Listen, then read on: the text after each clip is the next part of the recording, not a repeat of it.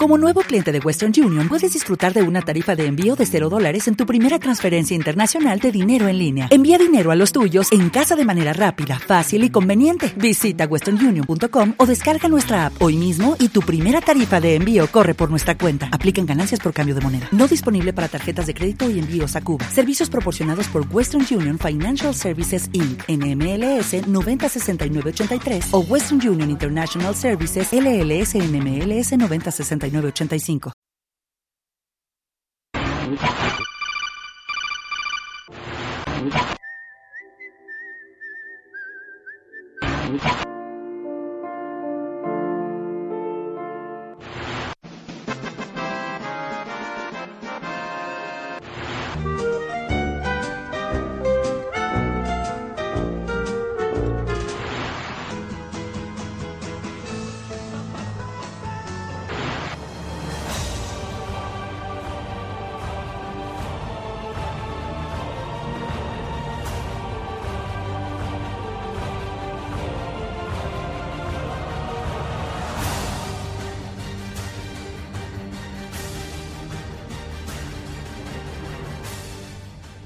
985. y un minuto de la tarde. Aquí comienza Generación Geek, el segundo programa de esta nueva programación de Sevilla Fútbol Club Radio. Es en esta parrilla especial de verano. Y aquí comenzamos nuestro segundo programa. En esta primera semana, recordad, martes y jueves de 8 de la noche a 9. Y también tenemos redifusión los miércoles y los viernes de 3 y media de la tarde a 4 y media. Aquí comenzamos Generación Geek y lo vamos a hacer por todo lo alto, comenzando con el cine.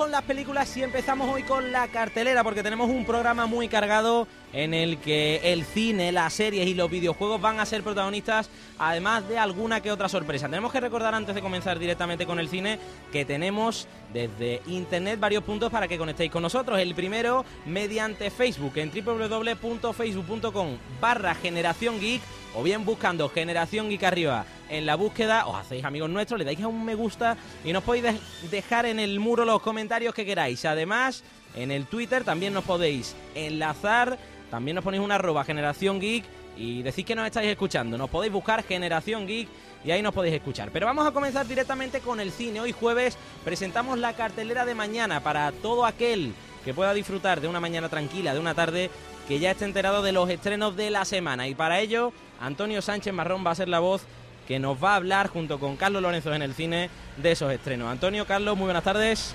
Buenas tardes. Muy buenas y calurosas tardes. Calurosas tardes, 40 graditos, se quedan cortos para el calor que hace ahora mismo en Sevilla, 46 vía yo en la Magrena, a lo mejor un poco exagerado porque estaba al sol el termómetro, pero la verdad es que hace mucha calor. Y para el calor, el cine es una buena recomendación. Y vamos a empezar con la cartelera, ¿verdad, Antonio? Bueno, pues vamos a empezar ya directamente con el que se supone que es el plato fuerte ¿Se supone? De, esta, semana. Se supone porque, bueno, tampoco hay mucho donde elegir. Y de las cinco películas que traemos hoy, Resacón 2 eh, es sin duda. Ahora en Tailandia. el más, ahora en Tailandia. Es el más fuerte. Eh, vamos a hablar un poquito, si os parece, de, la película. Una película que aprovecha la fórmula que le sirvió en bandeja el exitazo eh, que supuso la primera, la primera día resacón en Las Vegas. Una sorpresa total, una comedia fantástica, una comedia para divertirse y para pasar una buena tarde de cine. Y que le eh, reportó algo más de 460 millones de dólares en todo el mundo. Qué barbaridad. Resacón 2 está, está siendo todo un éxito. Lleva en cuatro semanas en Estados Unidos 232 eh, millones. Contando que todavía faltan muchos países por estrenarse, como España, que se estrena mañana. Exactamente. Oye, mm, recuerdo para dar así un detalle, a pesar de que estamos hablando de una comedia, y bueno, yo leo el titular y no es que atraiga mucho decir resacón en Las Vegas o resacón ahora en Tailandia, pero llegó a estar nominada a los Oscars este, esta comedia, ¿verdad? Sí, llegó a estar nominada a mejor película y creo recordar incluso que se llevó el Globo de Oro a la mejor comedia o musical. Fíjate. Así que bueno. Como poco sorprendente, eh, Carlos Lorenzo se ha visto la película y... Porque aquí desde Generación Geek Perdón, Antonio Sánchez Marrón. Es que aquí, como tenemos tantos adelantos entre unos y otros, Antonio Sánchez ha visto la película y a pesar de que le gustó mucho la primera, un poco de decepción en la segunda, porque como tú decías, se repite otra vez la fórmula, ¿no? Y a lo mejor pesa un poco más. Es la típica secuela que, bueno, aprovecha el tirón de la, de la primera para, bueno, intentar eh, repetir el éxito. Le pasó a, a, Parque Jurásico, es el quizá el ejemplo más, más claro. Y también eh, me gustaría hacer la mención a Todd Phillips, el cual dice que es como el Padrino 2, ¿no? Eh, sí, lo dice por aquí. espérate, espérate, espérate. ¿Ha comparado Resacón en Las Vegas, Resacón en Tailandia con el Padrino 2? Está aquí escrito. Dice, según Todd Phillips, el part 2 eh, de esta película, Uf. del título, es un guiño a la segunda parte de El Padrino que igualó el genio de su predecesora. Irónicamente, esta secuela es una, re, es una oferta que desde aquí, desde Sería Full Club, eh, recomendamos que la gente rechace. Vale, cada vez tengo más. Está muy bien, está muy bien que el primer, el plato fuerte de la cartelera ya lo estemos rechazando. Según Antonio Sánchez Marrón, que es la película de Resacón 2 ahora en Tailandia. ¿Qué, ¿Qué, es la película? Sí. Es, ¿Qué te pareció? Es una flojera. es una flojera en las piernas pensando muy técnico, muy lo técnico. bien. No, eso para Benabad, que luego entrará con nosotros. eh, es una película floja, es una película que, bueno, intentas ver lo que fue intentas repetir el visionado de aquella primera película uh -huh. y, y, no lo consigues. Sales del, del, cine pensando que, bueno, realmente te han estafado, timado y que has visto cosas que la verdad es que realmente no tendrías por qué haber visionado. Entonces, básicamente lo que ha hecho es aprovechar el tirón que tuvo y la buena acogida, porque yo fui uno de los tantos que fui a verla con expectativas medias bajas. Mediocre en la primera y sí. yo, yo, por lo menos me vi muy sorprendido. Claro, a mí me gustó mucho. Es lo que te vengo a decir, que fui con expectativas medias bajas y salí muy sorprendido por la fórmula que tiene, muy novedosa y tal. Y por lo visto tú dices que ha, ha repetido totalmente la fórmula con peores resultados. Antonio se ha ganado el sobrenombre de niño de cuarto de la ESO porque vuelve a levantar la mano, así que sí, adelante. No, además resulta que el, el, principal atractivo de la primera película era, eh, bueno, ver actores que tampoco eran excesivamente conocidos. Claro y a un director que tampoco era excesivamente conocido. Quizá Bradley Cooper, Bradley ¿no? El que Cooper, más y tampoco, bueno, y tampoco sí. en comedia. Exactamente, pero Bradley Cooper poco habíamos escuchado hablar de él. Yo Mm. lo he visto hace poco en, en Nipta, que en la serie, estoy revisando. Y aquí salen eh, Ed Helms, bueno, es uno de los protagonistas, uh -huh. Liam Neeson, Juliette Lewis y Ken Jeong, al que recordamos por ser uno de los protagonistas de la serie Perdidos. ¿Mm? Amén de Mike Tyson, bueno, que vuelve a Liam repetir su Neeson, papel. Se comentaba que lo de Liam Neeson era un cameo, ¿no? ¿Es así o...? Sí, igual que en la primera, ¿no? Vale. Es en plan de... Lo ponen ahí para, para rellenar cartel y punto. Exactamente. Pues con la banda sonora del Gran Lebowski, que me gusta esta sintonía del Gran Lebowski, que, que te, te, te, las haces de, de, señorito y tiras los papeles al suelo ahora Sí, en la redacción. sí. Espero que los recojas luego. Hombre, claro. Siguiente película de la cartelera, Antonio. Bueno, pues la siguiente película es Solo una noche, dirigida por la debutante Macy Tadjedin. No, ¿Mm? No Sí. perdón por este nombre tan raro. Ujú. Eh, Sí, bueno, no tienes más- que pedir perdón. el- si el que tiene la señora. Bueno, está señorita. ella. Eh, esta película posee un reparto bastante interesante, aunque bueno, eh, recordar que la, la palabra interesante no siempre significa bueno. Atención, ¿eh? Entonces, eh, Tomamos nota. Vamos a dar un par de retazos de esta película. Y es que tuvo su estreno en la pasada edición Bueno, comenta quién es el reparto para que no lo sepa, ¿no? Bueno, Ya que voy, has- Carlos, no te adelantes porque entonces no, no hacemos nada. Vamos a relajar. Vamos a ¿eh? ver. La tensión la vamos a dejar fuera del estudio. Esta película, Solo una noche, se estrenó en el Festival de Cine de Toronto con críticas que no fueron demasiado, eh, demasiado sugerentes. No obstante, a los amantes de los líos en las películas pseudo románticas quizás les contente. Por su parte, las quejas que se hicieron a esta, a esta película se ciñen simplemente a la pareja sin química. Y es ahora cuando yo te voy a decir, Carlos, quién compone el reparto de esta película. A ver, Sobre venga, todo, sor- debéis- sorpréndeme, aunque ya lo sé. Debéis quedaros con tres nombres. Venga. El primero de ellos, Kieran, de- eh, primero de ellos, perdón, Keira Knightley, ¿Mm? Sam Worthington y Eva Méndez. ¿Qué pasa? La pareja protagonista se supone que es Sam Worthington, al que todos recordamos por haber sido el protagonista de Avatar, Avatar. ¿Mm? Y Eva Méndez, una actriz que no necesita ningún tipo de presentación, que los dos que conforman la segunda pareja con menos química del año después de Johnny Depp y Penélope Cruz en Piratas del Caribe 4. Hay otra, hay otra. Y que Irán Ali, ahí que pinta si es de las primeras menciones que, que haces y que sale en los carteles. Antes, antes de que se me olvide, yo creo que hay otra pareja que este año también ha estado bastante deprimente y la compone Johnny Depp con Angelina Angelina Jolie, Jolie, en The. Tourist. Parece otra peli deplorable y es una de las parejas más, más malas del año o, de. o Tom Cruise de este con 2011. Cameron Díaz en la famada Sí, pero esa del Night and. Day, claro. Bueno, bueno, hablamos de No, no, parejas. vamos a ver. El, el año empieza el 1 de enero y las películas empiezan el 1 de enero. Deja ya de dar palos gratuitos, Antonio. Venga, seguimos con las pelis. Vamos con la tercera. Me vas a presentar Hermano. Hermano, Hermano es una película procedente de Venezuela. Siempre, eh, bueno, es raro ver una película sudamericana que no proceda o de Argentina o de Brasil. Pues que no sea o de Ricardo o de Ricardo Darín o no nos venga de las favelas de, Brasil. Sin embargo, eh, Hermano demuestra que existe cine más allá de las fronteras de estos países. Y es que Venezuela nos ha regalado, nos ha exportado una película que fue preseleccionada por su país para competir en la pasada edición de los premios Oscar. Fue galardonada como mejor película en el Festival de Cine de Moscú y se llevó el Colón de Oro del Festival de Huelva a la mejor película.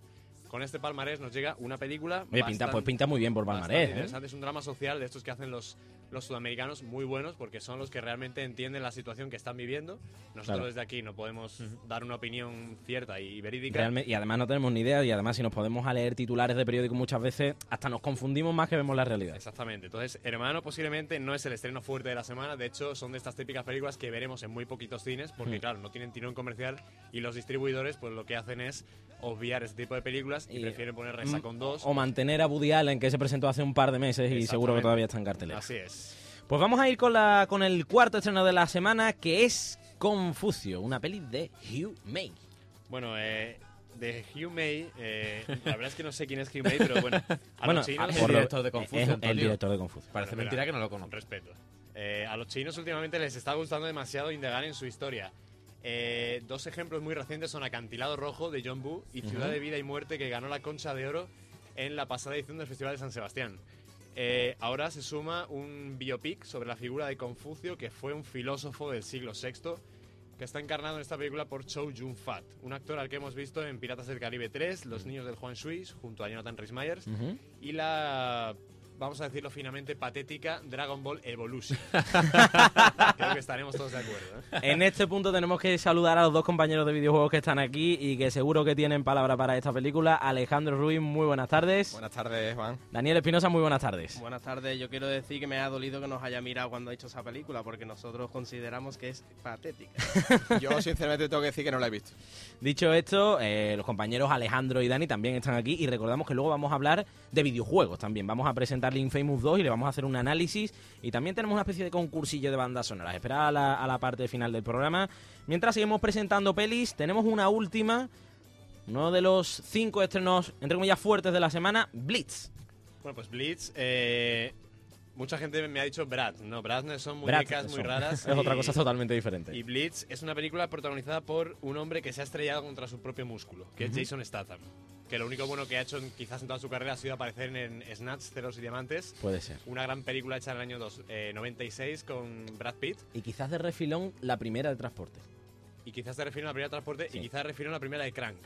Mm. Pero Crank es demasiado rara para comentarla aquí ahora mismo y simplemente nos quedamos con que la sinopsis eh, es dos líneas que dice el inspector Roberts y el sargento Brandt tienen que capturar a un asesino en serie que está matando policías en Londres. Con esta sinopsis que tenemos en internet parece que ni ellos mismos tienen ganas de ver la película. No es que nada bueno. nuevo, simplemente será este personaje dando puñetazos, dando patadas y rompiendo Totalmente. cosas, explosiones y etc, etc.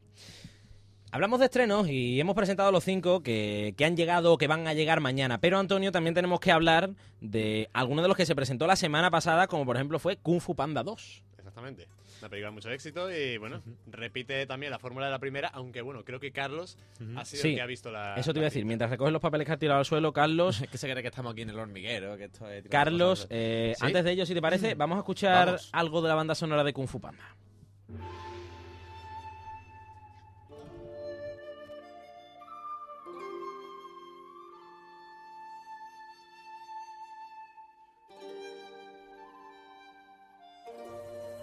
Así suena la banda sonora de la primera de Kung Fu Panda. Y tú que la has visto, recomendable para los jóvenes, para los pequeños, para los mayores, comparaciones con la primera. Bueno, tú sabes perfectamente que yo soy muy seguidor del cine de animación, para quien siga el Despertagol o otros programas, etcétera. mm, me gusta bastante este cine. Y bueno, mm, la primera, esta segunda se estrenó el pasado viernes y la, hemos, la he querido comentar porque, bueno, de últimamente hoy quitas resacón en, en Tailandia y poco más tenemos en el cine. Hombre, Woody Allen todavía Bueno, está no, me refiero en cuanto a, estrenos novedosos. Mm. Si ya nos remontamos a la semana pasada, pues tendremos muchos más, claro. Pirata del Caribe sigue estando ahí y el... Bueno, vamos a, a dejar No, Pirata no del vamos a comparar a Woody Allen con, No, por no, favor, me- con Piratas del Caribe. Digo a estreno, a películas que siguen en Sí, sí, te he entendido, te he entendido. Pues bueno, reseñable de Kung Fu Panda, mm, más bien poco, porque Antonio ha dicho que sigue la tónica del primer de la primera película. Mm, Yo creo que no es así y no es por darte ningún palo, sino que sigue la tónica, intenta innovar algo, pero lo hace mal. Porque sigue la historia del oso, del guer- el guerrero del dragón, etc. Podemos decir- con, con un nuevo malo, pero que mm, deja mucho que desear con respecto a la primera. Podríamos decir que Resacón en Las Vegas y Kung Fu Panda, aunque suene mal unirlas, tropiezan ambas con la misma piedra. Totalmente, y con Kung Fu Panda 2 programa, y con. Resacón en Las Vegas se, se cumple aquella frase de nunca- segundas partes nunca fueron buenas. Pues para intentar rememorar algo positivo de la primera parte, vamos a escuchar un corte muy emotivo y muy bonito y al tiempo gracioso que nos ha sacado Carlos Lorenzo de la primera parte de Kung Fu Panda.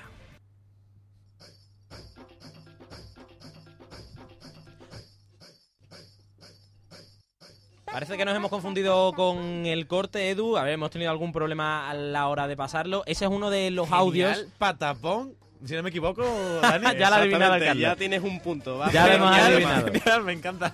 Hemos tenido algún problema con esa banda sonora, pero Carlos, eh, ¿de qué trataba el corte? Cuéntanoslo un poquito por encima mientras intentamos Bueno, recuperarlo el ese corte corte, de la película. yo creo que es uno, como tú has dicho, de los más emotivos y bueno, gracioso por una breve, un breve ápice de Florentino Fernández como el oso.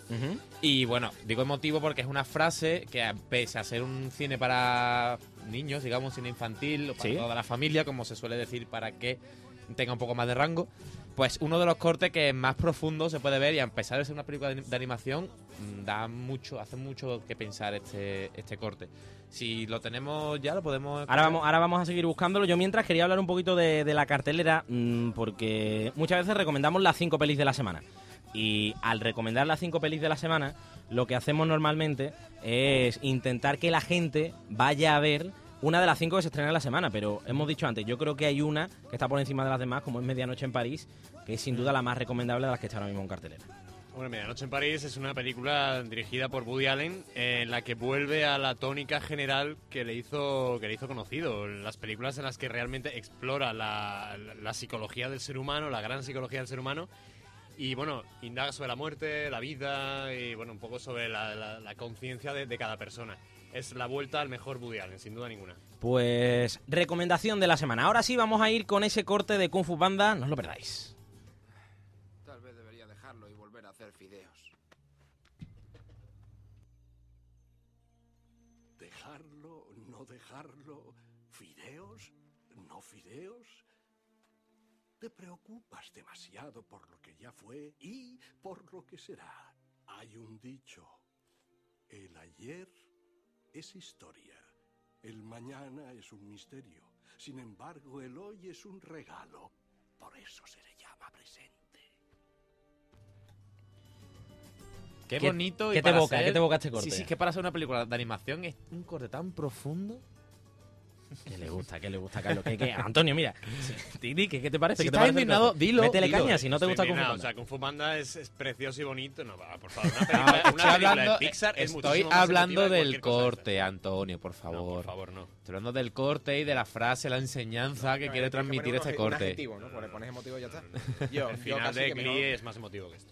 Vam-. Vamos a pasar a, a la siguiente cabecera porque Carlos, nos hemos echado un poquito atrás en el tiempo y mirando siempre en la última década, nos va a presentar un corte de audio con esta cabecera de bandas sonoras.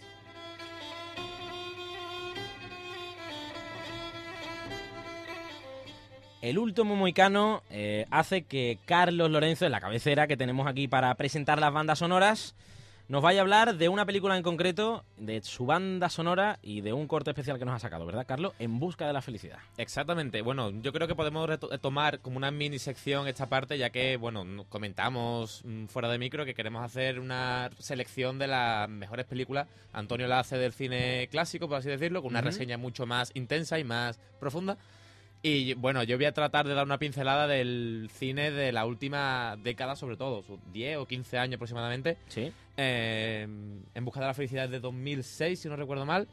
Y bueno, Antonio, me dijiste que no la llegaste a ver entera. Aquí yo creo que todos la, la llegamos a ver, sí, Sí. Me, me dicen que sí. Y para que lo haya visto, yo creo que es una de las últimas películas de, de Will Smith y más mejores, porque a mí me, me encantó esa película. Yo, yo repetiría otra vez el adjetivo y diría emotivo, porque me parece que a la peli le falta Sí. un algo que no termina de Sí. completarlo. aunque sí me Bueno. parece una buena peli. Y a Y el, mí- bueno, a mí el final me dejó bastante impactado, bastante mm, con los pelos de punta, por así decirlo. Y de hecho hemos traído uno de los cortes más profundos de la película para que para recordarlo ahora un poquito. Para entrar en escena vamos a escuchar la banda sonora, a pesar de que no era muy reconocible, pero así contextualizamos un poquito de En Busca de la Felicidad.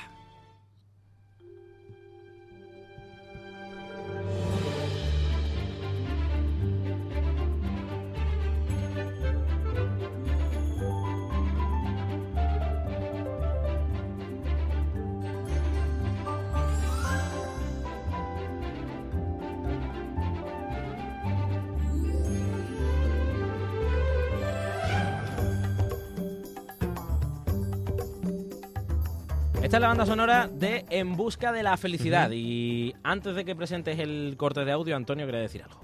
Eh, bueno, yo quería decir que posiblemente después de Ali, quizás eh, esta sea la consagración de Will Smith como actor dramático, Carlos. Vale, bien. Pensaba que me ibas a dar un palo, pero vale, te lo agradezco. Eh, Era, di- era director también Will Smith en esta película, ¿verdad?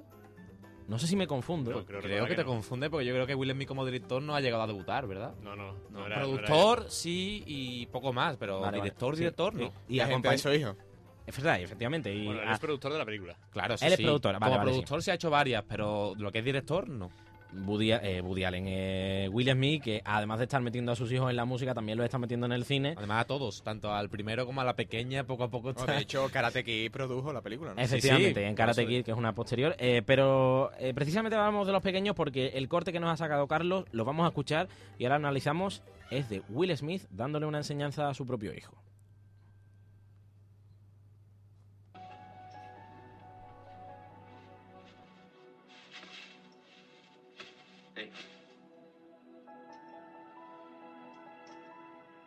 Nunca dejes que nadie te diga que no puedes hacer algo. Ni siquiera yo. ¿Vale? Vale. Si tienes un sueño, tienes que protegerlo. Las personas que no son capaces de hacer algo te dirán que tú tampoco puedes.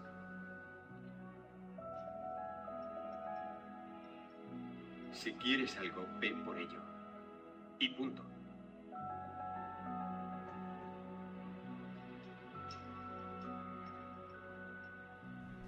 Este era el audio, Carlos. ¿Qué, qué te evoca? ¿O Yo qué, sientes? ¿Por qué nos has elegido este audio para, para recordarlo? Esta película tiene muchos momentos así de intensos. Yo creo que este es uno de los mejores. Porque es una enseñanza que le transmite a su hijo, tanto en la ficción como en la realidad.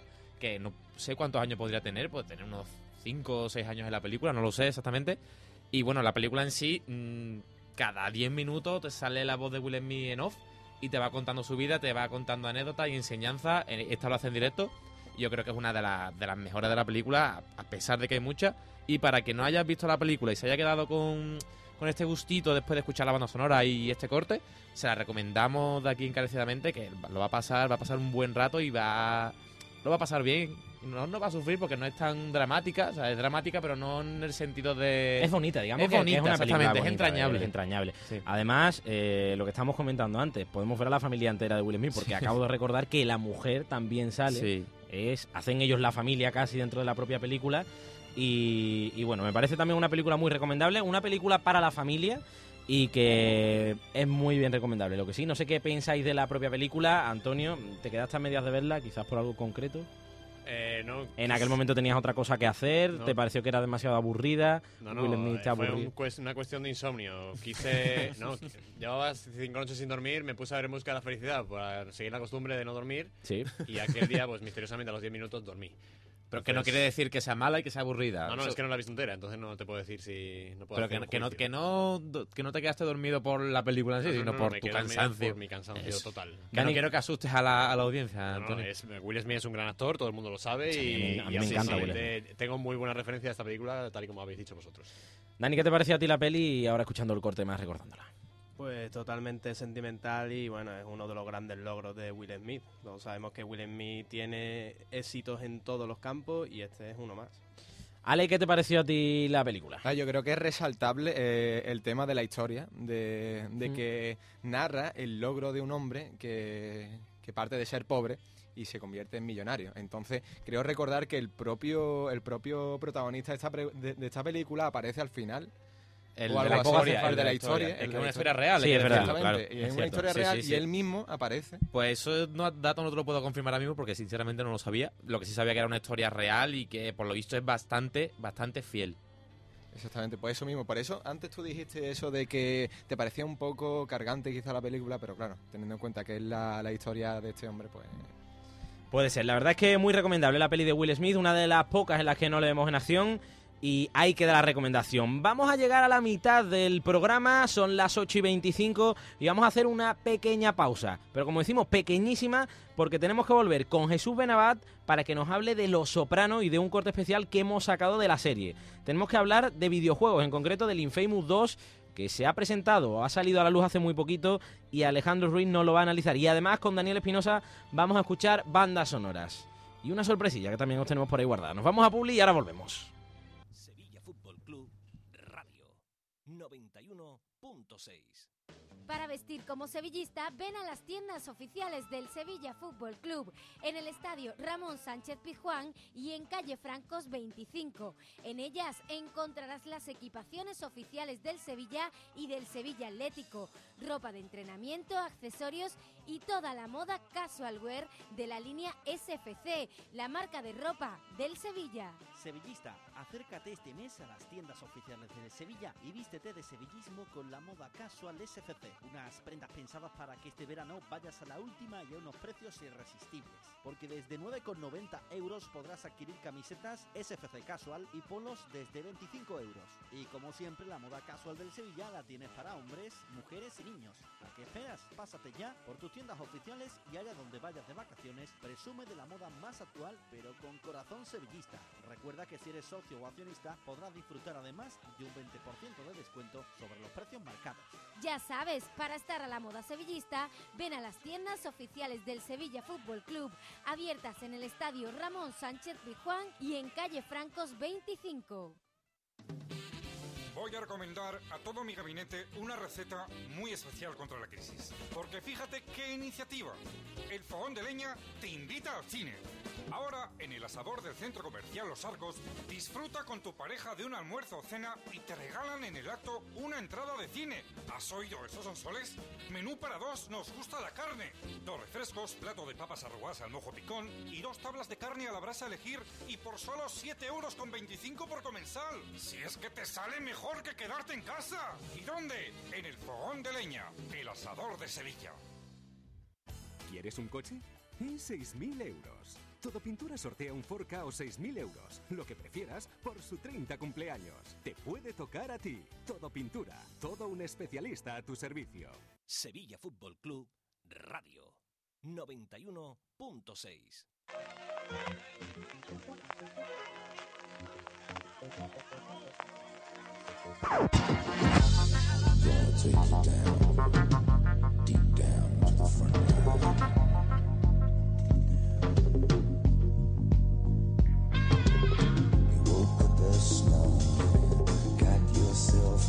8 y 28 de la tarde seguimos aquí en Generación Geek. Suena Alabama 3, suena la cabecera de Los Sopranos. Tenemos que recordar que tenéis dos vías para comunicaros con nosotros. La primera en Twitter, Generación Geek, nos dejáis los comentarios que queráis y también en el Facebook del programa. Ponéis arriba en Facebook la barra de búsqueda Generación Geek y nos dejáis lo que queráis. Irene nos dice mi más sincera enhorabuena por este proyecto que emprendéis. Os deseo todo lo mejor y que nunca perdáis esas ilusiones por innovar y ofrecer cosas nuevas, porque las nuevas generaciones de periodistas tenemos mucho que hacer y mucho que decir. Esos son los comentarios que nos están llegando. Ahora presentamos a uno de los nuestros, a uno de los nuestros del cine, Jesús Benavas. Muy buenas tardes. Buenas tardes, tropa. ¿Qué tal estáis? Aquí estamos, la tropa al completo, o algunos, casi todos de los que completamos No Solo Geek. Nacho Requena también sabemos que nos está escuchando. Y que presentamos hoy, primer programa en el que hablamos de series, o en el que comenzamos a analizar series. Y con esta sintonía que tanto te gusta, de banda Sí, sonora de Los Vaya Sopranos. acompañamiento musical que me habéis puesto inspirador eh, absolutamente. ¿eh? Hombre, teníamos que entrar, si precisamente vamos a hablar de Los Sopranos, teníamos que empezar fuerte. Y hablar de Los Sopranos es hablar, mm, Jesús, Antonio, que sois dos de los que habéis visto casi al completo la serie, de una de las series que, que, bueno, que ha abierto una forma diferente de ver la televisión, porque Los Sopranos es algo especial y algo diferente en, en la televisión. Yo, Juan, Eh, antes de que empezarais sí. a meteros en materia, quería recordaros la espectacular mm, aparición de esta canción en Los Simpsons, en un capítulo de la mafia y tal, que muchos Es cierto, es verdad, es cierto. El gran, ¿Cómo se llama el protagonista de la mafia? Johnny... Eh, Tony el Gordo. Tony el Gordo, Tony es el verdad, Gordo. Tony el Gordo, es verdad. Pues quitando apariciones de sintonías y al mismo tiempo de penetración de, del mismo, de la misma forma de hacer la serie, llegamos a hablar de Los Sopranos. Es una auténtica obra maestra en las series. Sí, la verdad es que a mí siempre me gusta hablar de Los Sopranos como el punto de arranque de la época dorada de la televisión que, bueno, que aún hoy estamos viviendo, ¿no? Creo que la, la forma de, de, de entender eh, la ficción que, que, bueno, que llevó a cabo los creadores de Los Sopranos es única y, bueno, ahí tenemos los resultados, ¿no? La- es una, toda una referencia y además una eh, un modelo para todo, todo un conjunto de series que, que le siguieron eh, un, un poco en su planteamiento y en su forma de, de entenderlo, de entender el formato, vaya. Un modelo que, bueno, hizo grande a HBO y que le ha dado la, la fama que tiene el HBO a la hora de hacer series, ¿no?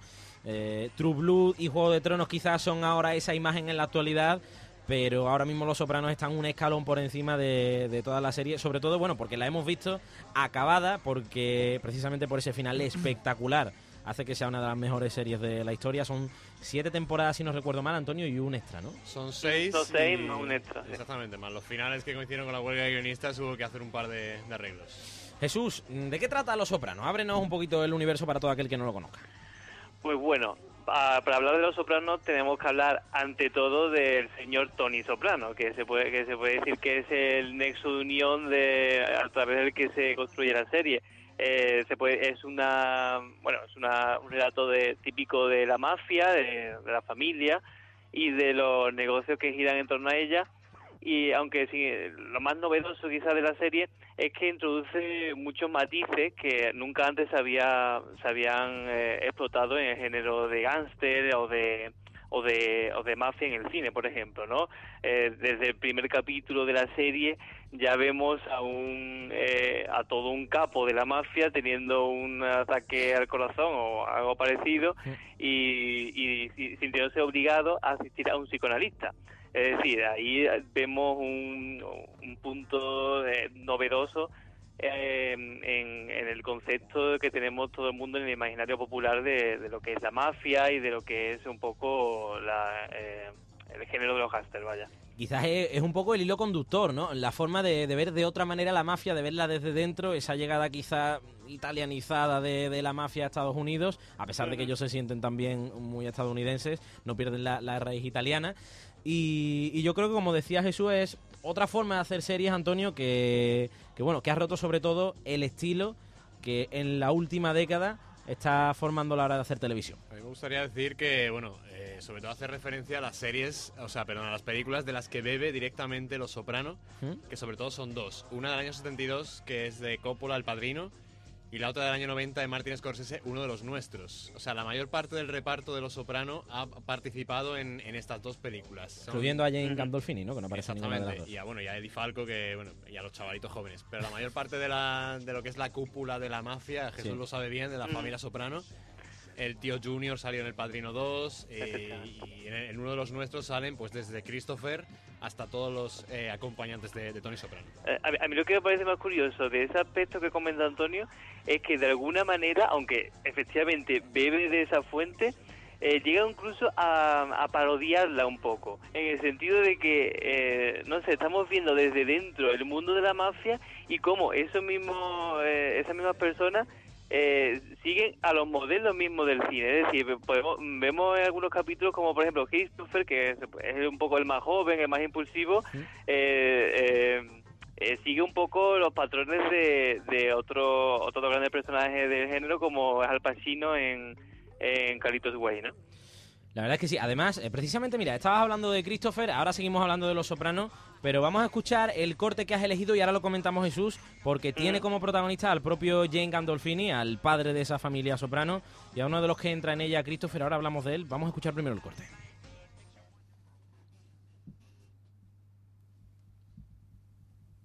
Así que si tienes alguna duda o reserva, dilo ahora. Nadie va a pensar mal de ti. Porque una vez que entres en la familia, no podrás abandonarla. La familia está antes que todo. Que todo. Antes que tu mujer y tus hijos y tu madre y tu padre. Es una cuestión de honor. Y Dios no lo quiera si enfermas o te pasa algo y no puedes trabajar. Nosotros nos ocuparemos de ti, porque somos los tuyos. Si tienes algún problema, solo tienes que decírselo a alguien. A este hombre que está aquí. Él es como tu padre. Da igual si es con alguien de aquí o con alguien de fuera. Se lo planteas y él te lo soluciona. Te mantienes en el seno de la familia. Muy bien. Dame la mano. Ahí le va a dar la mano Jesús y el pato de sangre de la familia Soprano. ¿no? Ahí se sella el trato. Es curioso, bueno, salvando un poco lo embarazoso, lo, lo, lo bochornoso que puede llegar a ser el doblaje español de Los Sopranos. Yo no he, no he conseguido ver un capítulo completo en español. Eh, es curioso esta esta escena que bien podría haber pertenecido a cualquier eh, a cualquier de los episodios de bueno episodios o de, las- o de las películas del, de- del Padrino, ¿no? Yo creo que es una auténtica maravilla de serie. Yo creo que es una auténtica maravilla, a pesar de que no tenemos acción continua en todos los capítulos, sí vemos una intrahistoria, ¿no? Una intrahistoria que va evolucionando poco a poco, en la que, aunque parece difícil, nos sentimos de alguna manera, mm, pues nos vemos en ese Tony Soprano, mm, de algún punto de vista, y a mí... Eso, a mí- eso quizás también es un poco peligroso, ¿no? Porque llegamos incluso a empatizar con las acciones de Tony Soprano, que desde luego no son todas eh, defendibles, ¿no? Pero, no sé, eh, eh, vamos, yo siempre lo he comentado, de hecho lo hemos hablado mucho Antonio y yo, de que la- el papel que construye Jane Gandolfini a través de Tony Soprano es uno de los mejores de la historia. Y no solo de hecho de la televisión, sino que yo creo que se podría extrapolar también al mundo del cine, ¿eh? del arte cinematográfico. Sí, además eh, James Gandolfini durante todas la- las temporadas que duró Los Sopranos eh, fue un hombre absolutamente imbatido en la categoría de mejor actor en la máxima categoría premiable de series que es los Globos de Oro. y, totalmente merecido. Es que mm, lo, que a mí lo que más me gusta de su personaje es que a través de un suspiro, de una carcajada, de una mirada, está diciéndote muchas cosas, está construyendo ese personaje, le está dando vida. Y para mí, desde, desde ese punto de vista, eh, Gandolfini en, en su papel de Tony Soprano es insuperable. Además, fíjate si será la cosa para tanto que, de nuevo, las todas las temporadas que duró Los Soprano, de nuevo vuelvo a repetirme, eh, fue premiada como la mejor serie dramática todos los años, a excepción del año 2006, de la última temporada, que fue vencida por la primera de Nip Tuck. Sí, la verdad que eso fue todo un- una sacudida para el mundo de la televisión, ¿eh? que Nipta, una recién llegada encima de una cadena un poco, podríamos decir, menor, ¿no? Eh, batiera a la gran joya del HBO, ¿no? Una auténtica maravilla. Yo la recomiendo y la recomiendo a todo aquel que no se haya acercado nunca a Los Sopranos. Jesús, te voy a recomendar una cosita al mismo tiempo. Que Mira, escuches, pues, el, que escuches el final del programa porque vas a escuchar a la nueva compañera que vas a tener en la sección de, se- de series aquí en Generación Geek, ¿de acuerdo? Pues mira, perfecto, una voz femenina, ¿no? Ya tocaba, sí, ya tocaba una voz femenina entre tanto hombre. Un abrazo muy fuerte, Jesús. Y después de, yo creo que después de recomendar The Wire la semana pasada y Los Sopranos esta, esta semana, o bueno, de, de The Wire el martes y hoy Los Sopranos, cada vez lo tenemos más difícil para seguir eligiendo Sí, la series de verdad que hemos, hemos empezado muy fuerte, pero bueno, la semana que viene creo que traeremos la- todas las novedades que va- nos, va- nos están llegando este verano, ¿eh? las nuevas temporadas de las series emblemáticas y también, como no, las nuevas series que, que comienzan a llegar. Con ello iremos. Muchas gracias, Jesús. Hablamos el martes. Venga, un saludo a todos. Three, two, one. Y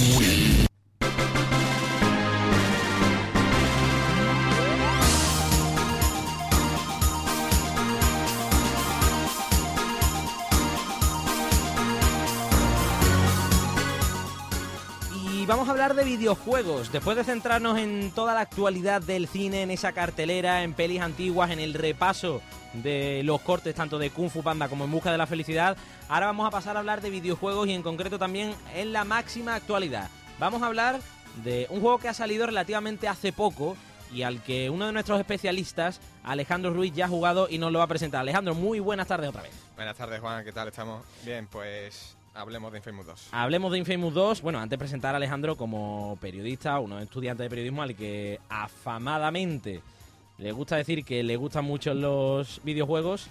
Y como tal, uno de los ejemplos es que uno de los juegos que ha salido hace muy poco, Infamous 2, te lo has pillado, no sé si te lo habrás pasado, pero al menos has disfrutado de él lo máximo posible, lo has exprimido, ¿no? Lo he exprimido bastante y sí, sí, me lo he pasado. Aquí tanto Dani Espinosa, otro experto en videojuegos, como un servidor, han probado la primera parte de Infamous, ahora ha salido la segunda, eh, coméntanos cómo surge la primera parte de Infamous y qué es esta segunda para el que no conozca eh, Infamous. A ver, hay que empezar hablando de Sucker Punch, la empresa que ha sacado Infamous. ¿Mm? Es una, película, ¿no? A ver, sí, sabía que iba a hacer la coña alguno de los de cine. No, a ver, la empresa salió antes que la película, eso hay que decirlo. Entonces, es una franquicia exclusiva de PlayStation 3, hay que decirlo. Y bueno, eh, se ha intentado que sea un, un impulso para, para que la gente se compre la consola. El primer juego salió al, al tiempo que Prototype. Sí. Se ha comentado mucho que se parecen mucho, pero no tienen nada que ver. Inf- Infamous es una historia de superhéroes. y- Sí. Superhéroe extraño, ¿verdad? Superhéroe extraño. A ver, también es un juego entre el bien y el mal. Muy típico de Star Wars, entre los Sith y los Jedi. Entonces, bueno, tú eliges ser bueno o malo, puedes ir cambiando tu- tus habilidades kármicas y a partir de eso, pues desarrollas un final u otro. O sea que se podría decir, al igual que, bueno, juego se me viene a la cabeza el Fa- Fable, por ejemplo. Por ejemplo. Puedes ir eligiendo el camino de tu propio protagonista, aunque es totalmente diferente. No, no quiero comparar aquí Infamous 2 o Infamous con, con Fable. Estamos escuchando ya la banda sonora del videojuego y, bueno, uno de los puntos fuertes, al menos de, por lo menos de la primera parte, una banda sonora ba- bastante potente, ¿no? No, pero desde luego la de la yo me he escuchado la de los dos juegos y la de la segunda la verdad es que se potencia más. Se nota que hay más presupuesto, que se ha mejorado un montón la calidad técnica del juego y la banda sonora es uno de los puntos brillantes que yo de luego recomiendo que se escuche. Dani, hablando- quería hacerle una pregunta Sí. a Alex. Pregunta, Eh, pregunta. Bueno, sí, ya, ya uno de los Él que- conoce mi opinión sobre este tipo de juegos. El sistema creo que está ya muy, muy utilizado, el sistema del karma y el sistema este, vamos, de ir destrozando todo lo que te encuentras. Mi duda es, ¿por qué debería comprarme este juego y no otro de tan saturado mercado? Y, y Ale, antes de contestar, no tienes que vender el juego, quiero decir. Intenta ser libre en tu opinión. Si el juego no lo merece, lo dejamos en las estanterías y la Tranquilo semana que, que viene para eso compramos estoy uno. yo, para darle caña. vale, vale. No, ya, ya, ya, a ver, yo luego ya comentaré la nota que le pongo al juego. Pero sí es verdad que Infamous tiene algo que es bueno y es que gusta tanto a los que están acostumbrados a jugar como a los que no, como los que juegan de vez en cuando. Simplemente por la libertad que ofrece, eh, es un juego que es muy divertido porque te permite hacer un montón de cosas con el personaje. Puedes, tienes una gran, una, una gama muy alta de habilidades y quieras o no, yo diría que incluso alguien como tú, que eres muy exigente para los videojuegos, te gustaría jugar.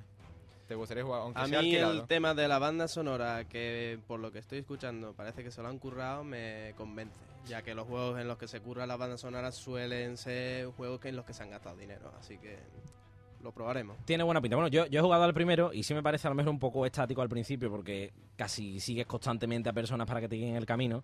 Eh, espero que se amplíe un poco más, quiero que me lo cuentes, pero antes, si te parece, vamos a escuchar un corte que nos has traído del, de la segunda parte de Infamous, ¿verdad? Sí. Pues vamos a ello.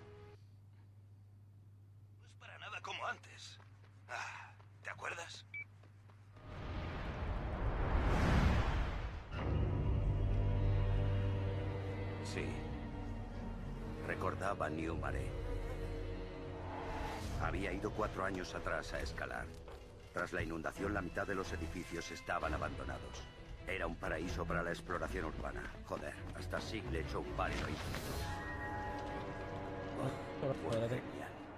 En cualquier otra ciudad empezabas a escalar y tenías 10 minutos como mucho antes de que apareciera la policía. Pero allí, los polis estaban ocupados con otros asuntos.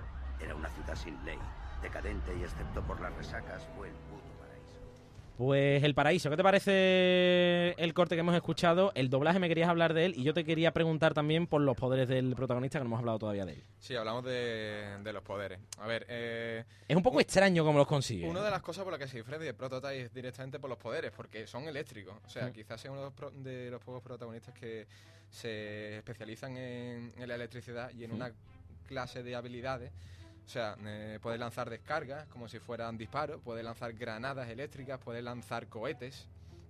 Es una amplia variedad de poderes y la verdad es que se ha, explota- se ha explotado poco. Puede además aprovechar la energía de los diferentes vehículos, de los diferentes lugares que va encontrando para absorberla y recuperar su propia vida. Ujú. O sea que está bastante bien explotado en este sentido. En el tema de la banda sonora, Dani decía que le gustaba. A ver si podemos escuchar un poquito otro segundo corte de- del segundo juego Infamous, más épico, me decía Alejandro. Bastante.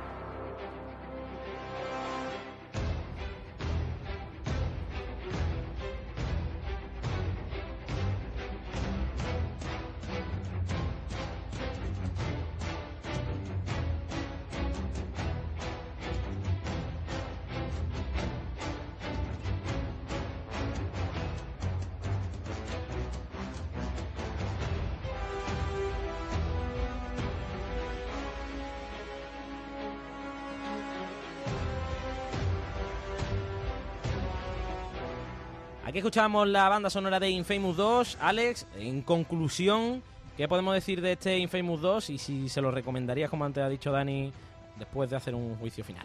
Lo mejoría, lo, lo recomiendo desde luego. Quizás hay un apunte, el doblaje se Sí. podría mejorar la voz del protagonista, que parece que está un poco chungo. Bueno, hay, por lo menos tiene el mérito de que está doblado, que hay muchos juegos Sí, que normalmente no, llegan eh, a, a que nuestro sí, país. Exactamente, pero quizás solo falla y la voz por, en- por general está bien, pero la del protagonista a veces falla. Y en cuanto a la libertad, me comentabas que es uno de, de los puntos fuertes, ¿no? De Infamous Sí, 2. exactamente. Es el sistema de tienes una ciudad libre para ti, puedes hacer las misiones cuando, cuando quieras, puedes reventarlo todo si quieres, puedes ayudar a la gente por la calle y en ese sentido la verdad es que se lo han currado y mucho. Pues aquí queda el reportaje, el análisis de Infamous 2. Vamos a seguir hablando ahora de videojuegos, pero lo vamos a hacer relacionado con bandas sonoras. Eso sí, antes tenemos que meter un segundo bloque de publicidad, un par de minutitos y volvemos con Dani Espinosa y sus bandas sonoras. Sevilla Fútbol Club Radio 91.6. ¿Por qué? ¿Por qué? Eso es estar loco. Me dice que los días de partido se pone nervionense, que se levanta con un nervioneo en el estómago. No sea pelotudo. Sos sevillista. ¿Te parece poco? Sevilla Fútbol Club. Me tenés loco. Este es otro tipo de amor.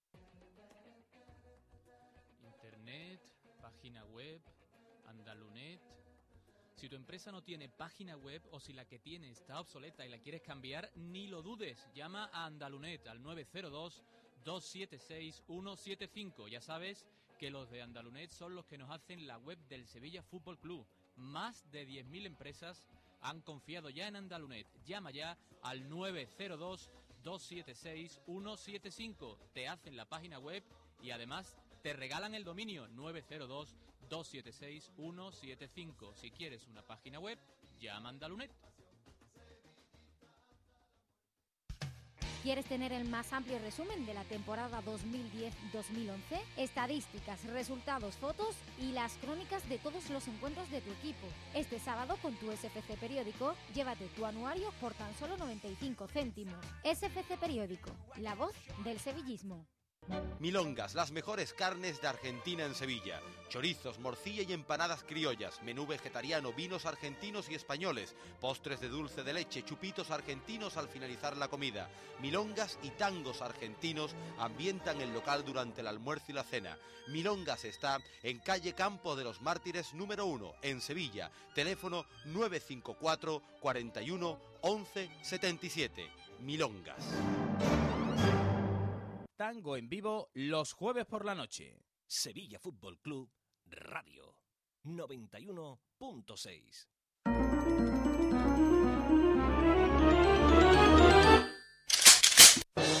¡Furia calibre 12!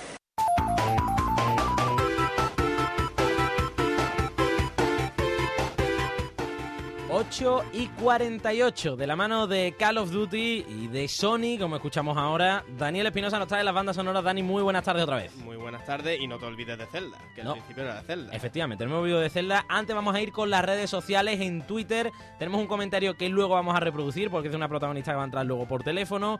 En el Facebook de Generación Geek tenemos dos comentarios más. Antonio Cano nos dice: Felicidades, tropa, por el programa de radio también capitaneado por Il Capo J. Muy buenos análisis de las pelis, sobre todo de Dragon Ball. Breve y conciso. Y buenos aportes. Muy buena, Dani, la de los Simpsons. Os sigo escuchando fieras. Y Victoria Hurtado también nos dice: Felicidades por este nuevo proyecto. Os deseo una vida muy larga en las ondas con el mismo entusiasmo e ilusión que hoy. ¡Ánimo! Os lo agradecemos, os lo agradecemos de verdad porque lo hacemos con mucha ilusión y sobre todo, y como hemos dicho muchas veces, porque nos gusta, porque lo sentimos y porque creemos que formamos parte tanto del cine, de las series y de los videojuegos desde el ámbito más pequeño. Vamos ahora con los videojuegos, Dani, con las bandas sonoras, porque nos trae cinco para que la averigüemos y para que juguemos con los oyentes, ¿verdad? Pues sí, vamos a poner el tono juguetón al programa y he traído cinco bandas sonoras, alguna difícil, pero no por ser la primera vez que voy a poner, van a ser fáciles. La pone facilito. Sí, algunas ya creo que ha sonado, así que Carlos Lorenzo pa- eh, parte con ventaja, así que Ya se puso, poneros las pilas. Ya se puso tiene la gente cuando pusiste, cuando pusiste Zanarkand el Sí, martes lo he pasado. leído, ya Así que más. a ver si nos ponemos De ahora momento apuesto por Alex. Vamos a escuchar el primer corte.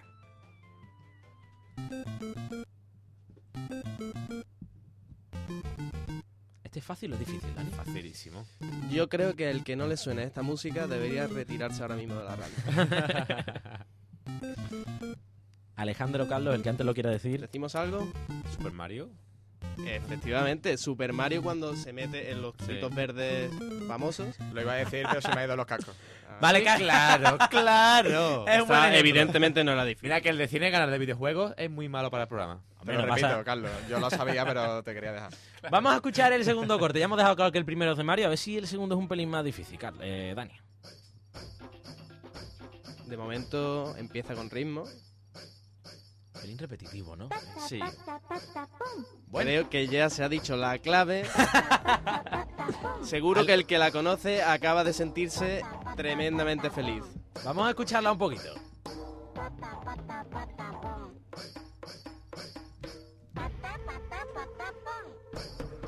Me apostaría algo contigo, Juan, a que todos los oyentes están ahora mismo bailando en sus casas. bueno, os han cambiado el día. No, no. Esperemos que no lo hayan cambiado. Antonio Sánchez ha puesto, se ha puesto las manos en la boca porque no daba crédito a lo que estaba escuchando. Esta es la de Patapón, esta sí la conocemos todos. Más cuando el nombre del juego viene en la canción misma. Efectivamente, Eso una es un gran dato, ¿eh? estrategia de marketing. otra de las canciones. Oye, en serio, ¿no? Una muy buena estrategia de marketing. Van ya por el tercer videojuego, ¿no? Señores, lo recomiendo encarecidamente. A pesar de su simpleza, es Sí. genial. Yo, yo que no soy de videojuegos, mm, es el juego más simple que te puedes echar a la cara, pero el más adictivo, por así decirlo, o que más te gusta. Porque Muchas veces la simpleza Sí, sí, sí. es lo, lo que mejor se lleva en el mundo de los videojuegos. Hablando de simpleza, vamos con el tercer corte que ya estamos escuchando de fondo.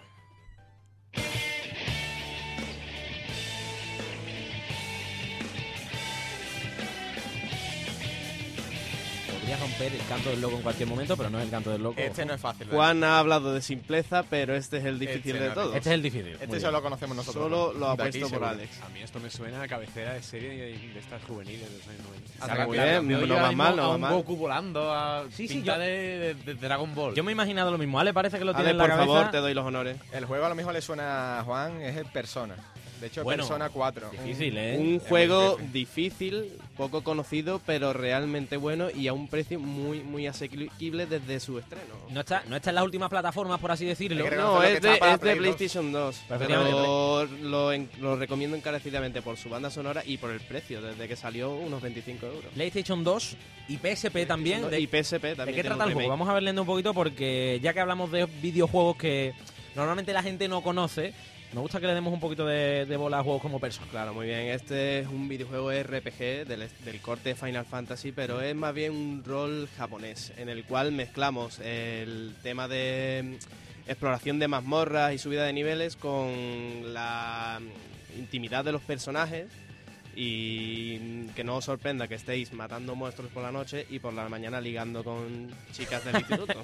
Todo acompañado de esta genial banda sonora. En el Twitter Nacho está jugando con nosotros, nos dice Mario por Dios, luego nos dice Patapón y ahora nos dice Persona 4. No sé si No, hay lado fino para ser exacto en, el- en la bien. cuarta Nacho, parte. luego, la No esperaba menos de él. Nacho lo sabe todo. Pues a Nacho, que lo tendremos también por aquí siempre que él quiera, lo tendremos y ahora mismo por Twitter, Generación. Y vamos a escuchar el quinto corte, ¿de acuerdo, Dani? ¿El cuarto, el cuarto o el quinto? Me estoy perdiendo, el cuarto.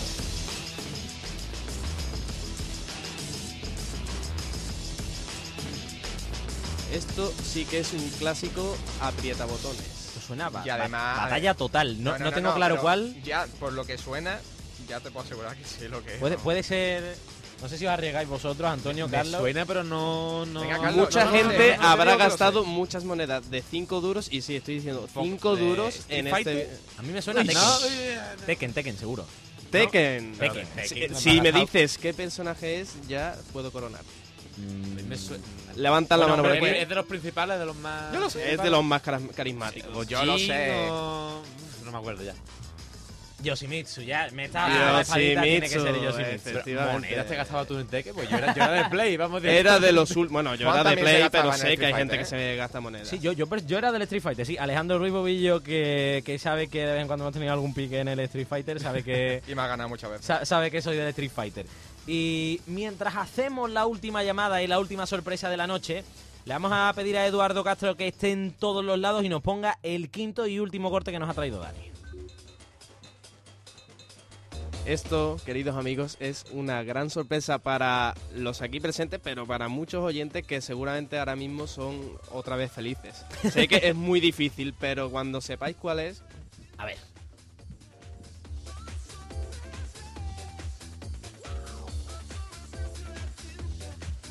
voy a daros una pista. Yo Adriano por el lengua. centro del campo Vale, chuta desde su está, casa y gol. Pro Evolution. Pro Evolution, pero no cualquiera, el 5, el mítico Pro Evolution al que todos hemos jugado El cuando último- el FIFA no era una opción. El último en el que luego hubo la, la diversificación entre FIFA y, y Pro. En Pro hay tantas canciones que no. Que no. Pero esta, para el que ha tenido tardes y tardes de Pro, es mítica. Además que sigue estando en la saga. Mítica es la de FIFA 98 y punto. Bueno, pero y la del 99 sí ya nos metemos, pero Can- no queríamos llegar tan lejos. Canciones míticas, Dani, muchas gracias porque la verdad es que estado bastante bien, ¿eh? me ha gustado, me ha gustado mucho. Seguiremos preparando jueguecitos de esto. Y ahora nos vamos con la sorpresa, nos vamos con la sorpresa porque tenemos que presentar una voz femenina en Sevilla Fútbol Club Radio, una voz femenina en Generación Geek. Hablamos con Lucía Jiménez. Lucía, muy buenas tardes. Hola, muy buenas tardes. No ¿Cómo sé- estáis? Pues la verdad es que estamos bastante bien, contentos porque hablando en la publicidad se nos hace bastante corto el programa y la verdad es que muy contento de que formes parte de esta generación y, y de que sea también una voz femenina, que ya la echamos en falta. Sí, sí, la verdad que todos chicos se echan falta, ¿eh? Alguna chica por ahí. Pues para eso te tenemos. Eh, Lucía Jiménez va a formar parte del equipo de series, además de que también es experta en cine. De hecho, también tu trabajo se relaciona con eso. Pero con Jesús nos vas a traer toda la actualidad y todos los pequeños detalles que tenemos que sacar a luz de la serie, ¿verdad?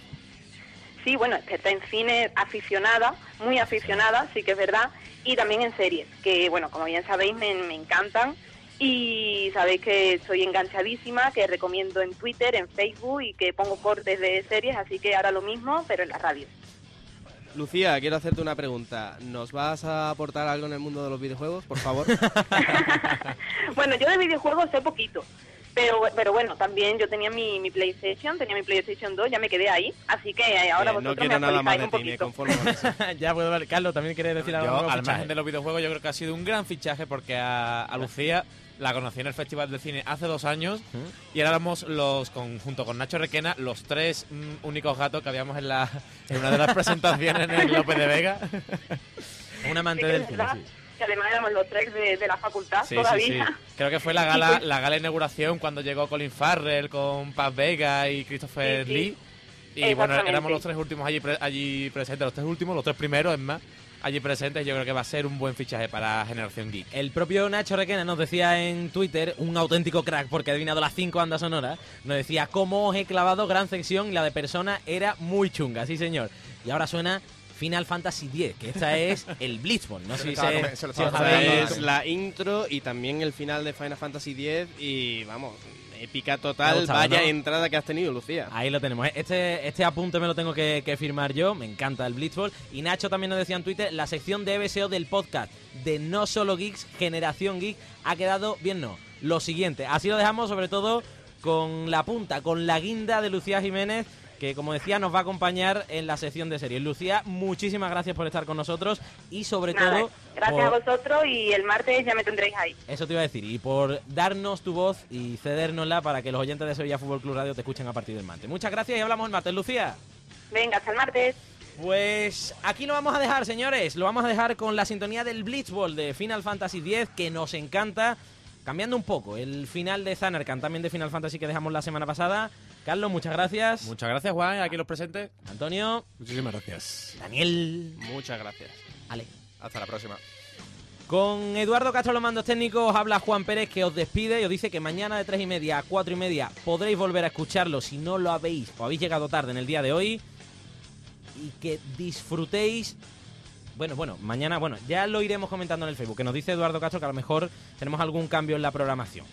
Que sigáis escuchando Sevilla Fútbol Club Radio, ahora viene solo el Sevilla y que disfrutéis de Generación Geek.